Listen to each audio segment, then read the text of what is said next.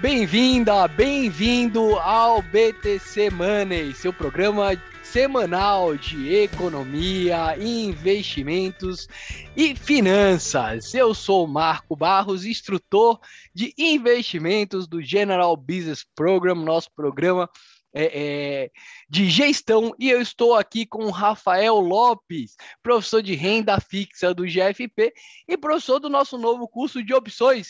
Não é isso, Ravia? Dá um bom dia aí para galera. É isso aí, valeu Marquinho. Olá todo mundo, prazer estar com vocês novamente. Sim, a gente acabou de começar o nosso curso de opções, Option Hedging Strategy. A gente está lá com o PT, cara que é uma referência no mercado, e eu estou lá também contribuindo um pouco, ajudando na organização das aulas. Então a gente está muito feliz, mais um curso da BTC, bastante sucesso. Já tivemos a primeira aula aí que todo mundo adorou. E vamos que vamos trazer um pouquinho mais de conhecimento para a galera. Bora lá, Marquinhos. É isso aí, eu tô lá nesse curso como aluno e realmente a profundidade dos assuntos que a gente toca lá é, é, é surreal, muito bom, muito aprendizado. Né? Bom, Javier, estamos aqui no episódio número 83 e hoje a gente vai falar sobre previdência privada, não é isso? Conta pra gente, Rafa. Eu posso fazer minha, é, meu colchão financeiro na previdência privada, ou ah, eu quero comprar um, um carro daqui a pouco, eu, eu invisto em previdência privada. Qual, por que, que a gente investiria em previdência privada, Rafinha? É, vamos lá. Bom, a previdência privada, ela, enfim, toda vez que a gente usa esse termo previdência, naturalmente na nossa cabeça a gente já faz uma ponte com a ideia da aposentadoria. Então, falando em previdência, a gente tem a previdência social, aquela que é um dos benefícios do INSS, e a gente tem as previdências privadas.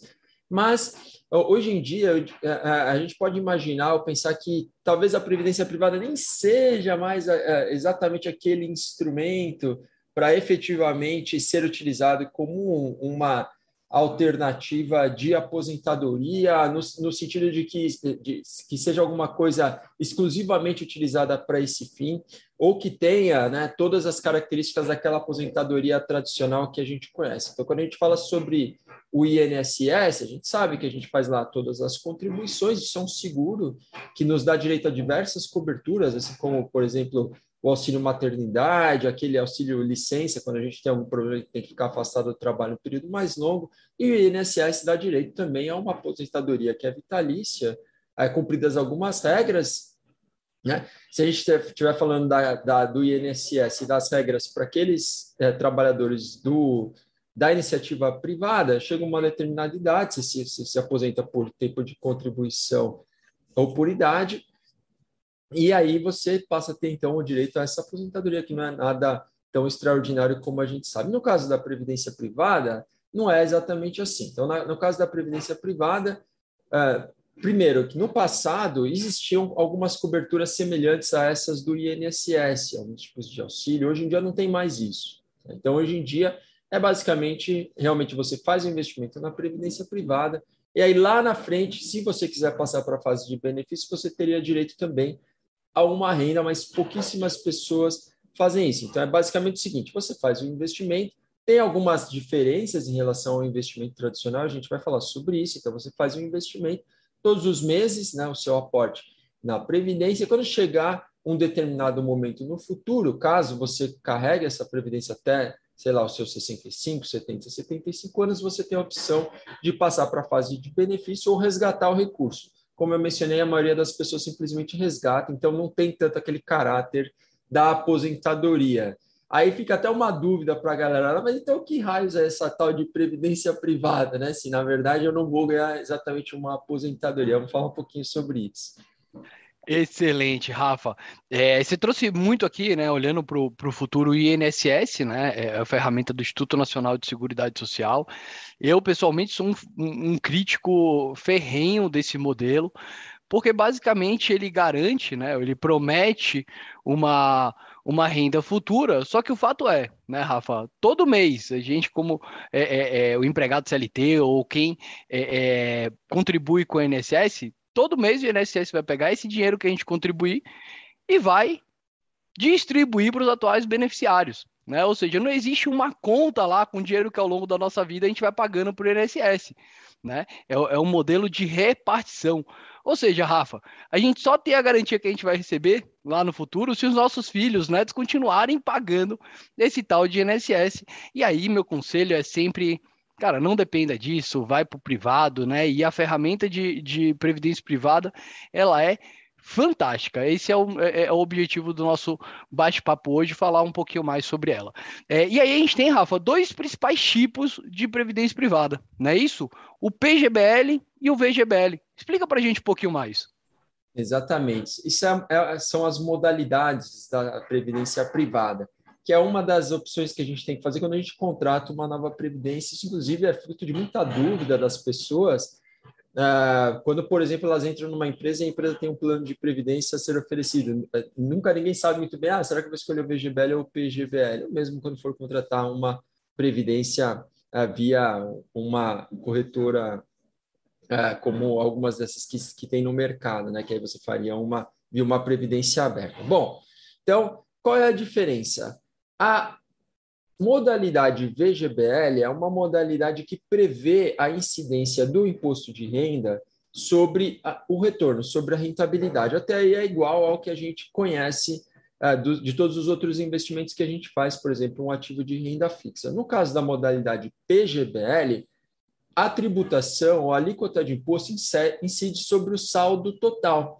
Mas que maluquice é essa? Quer dizer que se eu tiver 100 mil reais investidos na minha previdência, modalidade PGBL, eu vou ter que pagar a alíquota de imposto, ou a alíquota de imposto vai incidir sobre o saldo total, sobre os 100 mil. Se for 15%, eu vou pagar 15 mil reais de imposto. É exatamente isso. Mas de onde vem essa loucura? É porque no caso da modalidade PGBL, para aqueles contribuintes que fazem a declaração do imposto de renda completa, os aportes que você faz numa previdência PGBL até o limite de 12% da sua renda tributável podem ser utilizados como um, um fator de dedução ou como uma dedução na sua declaração do imposto de renda. Então, quando a gente faz a declaração pelo, pela, é, pela declaração completa, a declaração do imposto de renda, o ajuste anual, a gente tem que fazer essa continha. Aí você vai lá e fala assim, pô, pega lá tudo que você fez de contribuição na Previdência PGBL joga como um abate, porque aí você vai pagar menos imposto na sua, no seu ajuste.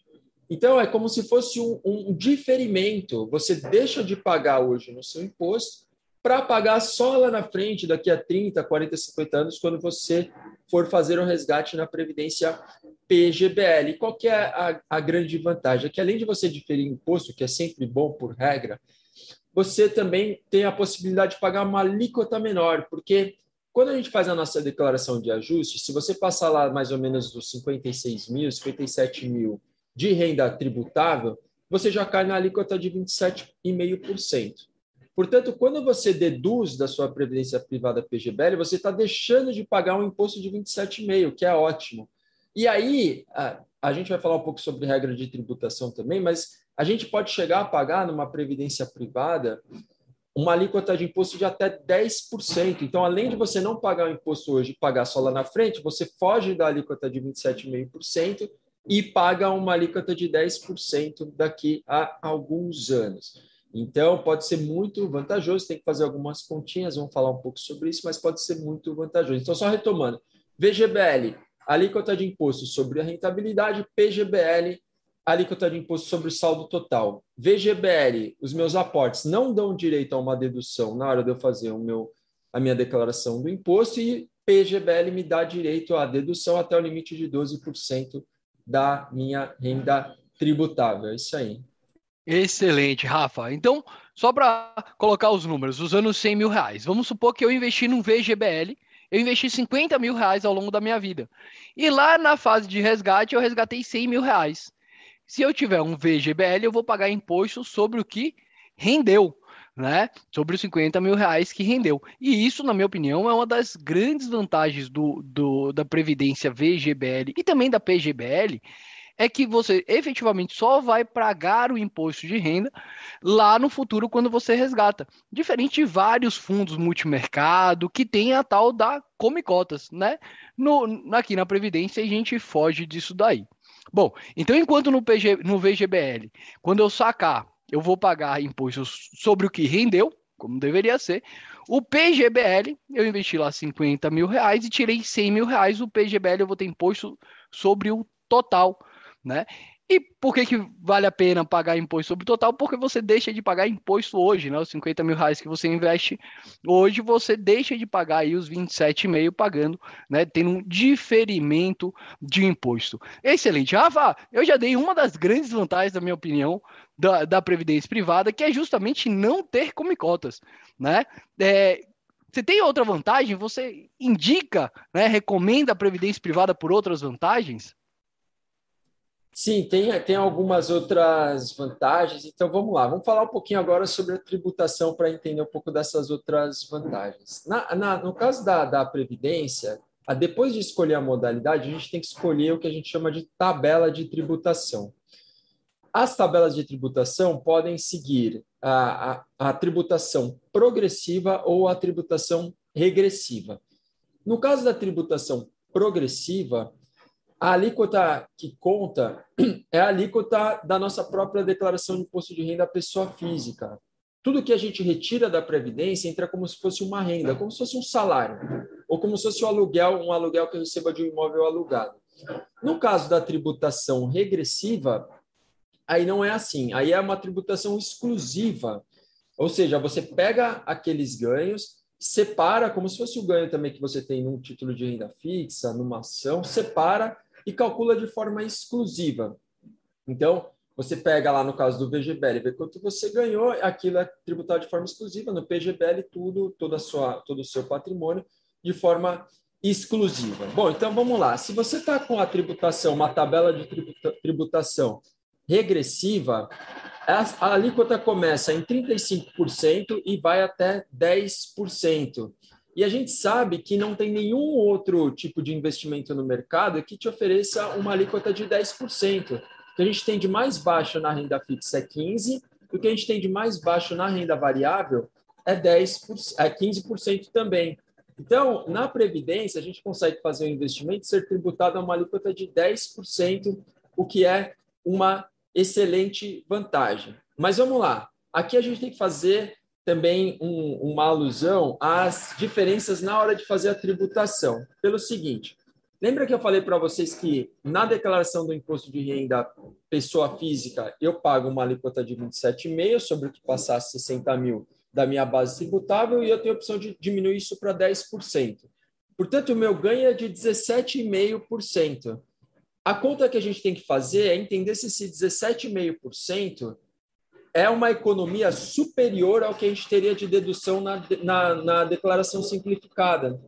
Porque a declaração simplificada ela nos dá direito a uma dedução de 20% até 16 mil reais, 16.500 mais ou menos.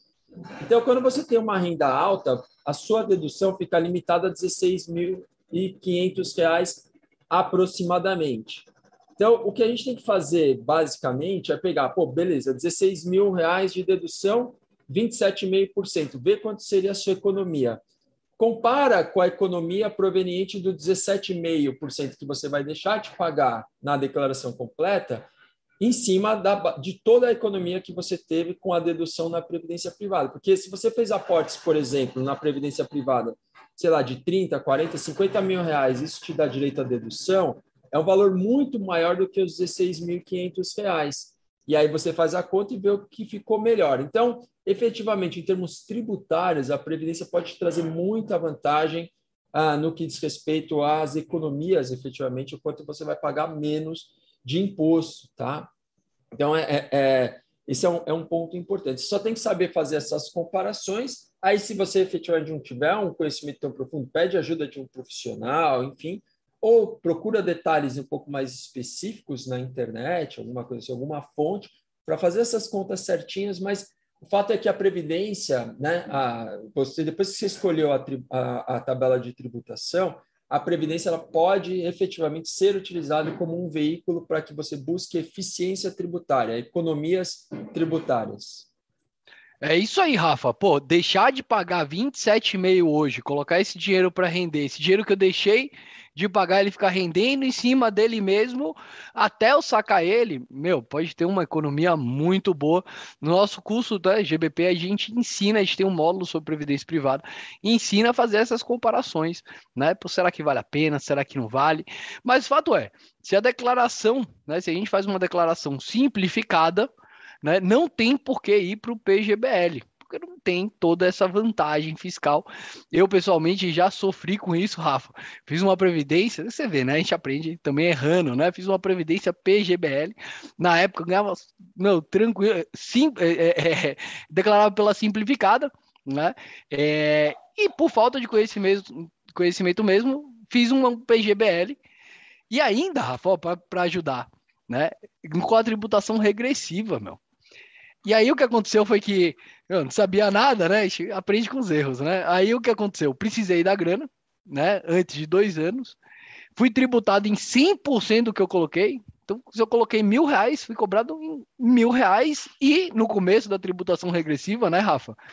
É, tudo bem, ele chega em 10% lá depois de 10 anos, mas os primeiros dois anos é 35%. Né? Foi um dos piores investimentos que eu fiz na minha vida, investir em previdência PGBL regressiva. Né? Mas isso aí, né? Isso daí é uma das desvantagens, né? É, eu queria trazer mais uma, uma vantagem, Rafa, e aí eu passo a bola para você, que é a parte da portabilidade. Rafa, explica para a gente o que é essa portabilidade, na minha opinião, incrível. É, a portabilidade é a possibilidade de você sair de uma determinada estratégia na Previdência e migrar para uma outra, mas sem precisar fazer um resgate, ou seja, sem pagar imposto. Então vamos lá. Contratei uma Previdência. Primeira coisa, contratar é, ou escolher a modalidade. Segundo, escolher a tabela de tributação. Se é progressiva, enquadra como renda, se é regressiva, tributação exclusiva. Começa em 35% e termina em 10%. Beleza.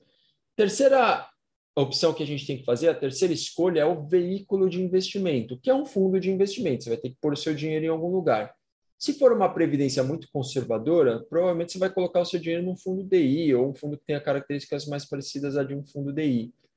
Se for uma previdência mais agressiva, um veículo mais agressivo, um perfil mais agressivo, você vai colocar o seu dinheiro provavelmente num veículo que tenha mais bolsa, que tenha mais inflação de longo prazo, coisas do gênero mas a gente consegue fazer migrações entre essas estratégias sem, como eu já, já, já mencionei, repetindo, sem precisar pagar o imposto. Então, se eu estou com o meu recurso num fundo conservador, no DI, eu falo assim, nossa, pelo cenário, e agora dada a minha nova condição financeira, etc., quero migrar para um perfil mais arrojado, um perfil que tenha 20% de bolsa, por exemplo. Você consegue pedindo uma portabilidade. Essa portabilidade ela pode acontecer dentro do mesmo da mesma empresa, que, que te oferece o fundo, mas você pode fazer a portabilidade para uma outra gestora também. Isso é muito comum. Então, às vezes você tem uma previdência num grande banco, quer colocar numa gestora mais especializada, alguma coisa assim. Diria especializada, vai, uma, uma, uma boutique de investimento, talvez seja um termo melhor, é, mais adequado. Pode, dá para fazer essa, essa portabilidade sem, sem incidência de nenhum custo, sem incidência de nenhum tipo de imposto também. Tá? Então, olha, olha, por exemplo, a gente está ah, imagina aquele investidor que estava com o dinheiro no, num fundo DI. Aí ah, começa a ter perspectiva de inflação bombando. Ele efetivamente fala: ah, não, eu quero pegar um fundo que ah, tenha um pouquinho mais, uma parcela um pouquinho maior de inflação, consegue fazer essa portabilidade sem ter nenhum tipo de problema. A única restrição que existe, a regra que tem que ser cumprida, é que você não consegue fazer portabilidades em períodos inferiores a 60 dias. Então, se você fez uma portabilidade hoje, você tem que esperar 60 dias para fazer a próxima, que é um prazo super curto, na verdade, mas é que não dá para ficar fazendo toda semana, né? Ninguém vai ser louco de fazer isso, mas não dá para fazer. Então, fiz uma portabilidade, tem que esperar 60 dias. Se você, é, isso é muito comum, às vezes, por exemplo, um funcionário, uma pessoa trabalha muitos anos numa empresa e aí sai de lá com um saldo de 300, 400 mil reais numa prévia. E, e esse recurso está todo concentrado num veículo só para tirar e distribuir, eventualmente criar uma carteira de previdência privada mais diversificada, sem você precisar é, resgatar, você pode eventualmente buscar um fundo multimercado, né, um veículo multimercado, então já fazer de uma vez para um multimercado já teria mais diversificação, mas nunca é bom. Você não vai pegar 400 mil reais e tirar de um veículo e jogar para outro com tudo, né? Então, se você tiver uma estratégia de ir fazendo aos poucos, ah, vou primeiro mandar 30 mil reais para um fundo, depois 40 para outro, você vai fazer isso só que respeitando as janelas de 60 dias. Isso é importante. Né? Imagina alguém que às vezes estava lá com muito dinheiro num veículo conservador com uma taxa de administração altíssima, que aliás é um ponto importante, Marquinhos, a gente tem que falar, taxa de administração altíssima, quer tirar o recurso, uh, só que aí, enfim, tem que ter uma estratégia, mais ou menos uma maneira adequada para fazer isso. Tá? Mas então, portabilidade é excelente, porque, de novo, não tem incidência de imposto, a gente consegue fazer essas movimentações. Excelente, a gente até falou sobre isso lá no, no episódio de, de realocação de carteira, né? Que é, é uma boa estratégia, bom, você está no começo da vida, você tem mais apetite a risco, cara, coloca numa previdência lá 100% bolsa, né? É, com derivativos, é um multimercado bem agressivo, bem arrojado, à medida que a gente vai ficando mais velho, em que esse dinheiro, né, acaba sendo mais necessário, né? Ainda mais quando a gente está falando no objetivo de, de aposentadoria. E alocando, né? Transfere, né? De, de, faz a portabilidade. Uma coisa legal, Rafa, eu não sabia nem que poderia fazer portabilidades parciais. Eu achava que a portabilidade vinha totalmente melhor ainda dessa portabilidade parcial, né? Então tira daquele fundo super agressivo, arrojadíssimo e vai portabilizando para ferramentas mais conservadores, né? É, conservadoras. E uma coisa muito interessante, né, é que isso daí também permitiu com que a concorrência chegasse forte, melhorando para a gente investidor, né? Então, bom, você tem lá uma, uma taxa de administração de 4% no seu veículo tradicional, meu, em dois palitos a gente muda isso e coloca essa previdência né, com uma taxa de, de administração razoável. Legal. Rafa, tenho mais uma vantagem aqui para falar com o pessoal, que é a vantagem sucessória. Você comenta para gente? É, a, a, a, Previdência, ela, eventualmente você poderia indicar um, um beneficiário uh, para fazer a, a, a, passagem, né, a transmissão daquele patrimônio. Hoje em dia, Marquinhos, essas regras têm mudado muito, tá? Ah, então a gente teria até que dar uma, uma verificada como é que está agora nos últimos até meses, eu diria, que essas coisas têm mudado bastante. Os novos veículos eles eles têm ah, eles têm é, diferente do que era no passado, eles têm agora algumas regras que já não trazem tantos tantos grandes benefícios no que diz respeito a essa parte de de sucessão. Inclusive, hoje, hoje tá, acho que, sem sombra de dúvida, o veículo mais utilizado para sucessão é a sua especialidade, que é a parte dos seguros, né? o famoso seguro de vida. Esse, sem dúvida, é o melhor instrumento para sucessão. A Previdência já foi usada durante algum tempo, hoje em dia menos. Hoje em dia, sem dúvida, é o, é o produto seguro de vida que é o principal veículo para fazer essa essa, a, a, o planejamento sucessório, né? que, é, que é principalmente o planejamento feito naquelas famílias, enfim, que tem muito patrimônio.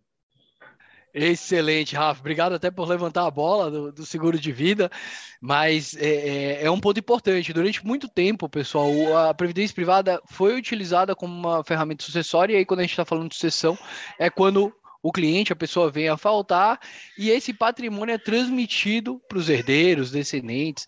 É, e durante muito tempo a Previdência ela era um veículo excelente para a sucessão, justamente porque ia direto para o beneficiário, não pagava imposto, não transitava inventário, mas como o Rafa bem comentou, isso é uma, uma regra que tem mudado cada vez mais, então já temos vários estados do Brasil que cobram também TCMD sobre, sobre a, a, Previdência, né? Vários juízes consideram Previdência também como parte do inventário.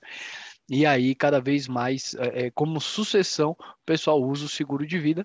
Mas é claro que a Previdência Privada tem ali algum, algumas ferramentas, dependendo do Estado. É isso aí, Rafa. É, e desvantagens? A gente já falou aqui da taxa de administração. Eu já falei da desvantagem de você não se planejar ou não saber o que é que você está fazendo quando, quando você investe. Comenta aí, dá, dá o fechamento aí. O que, que você acha de desvantagem da Previdência? É, algumas desvantagens é um pouco menos flexibilidade na hora de investir, né? Se você tem o seu recurso e quer montar sua própria carteira, você pode. Se você colocar numa previdência, necessariamente você vai ter que colocar num fundo. Então, essa seria uma, uma primeira desvantagem.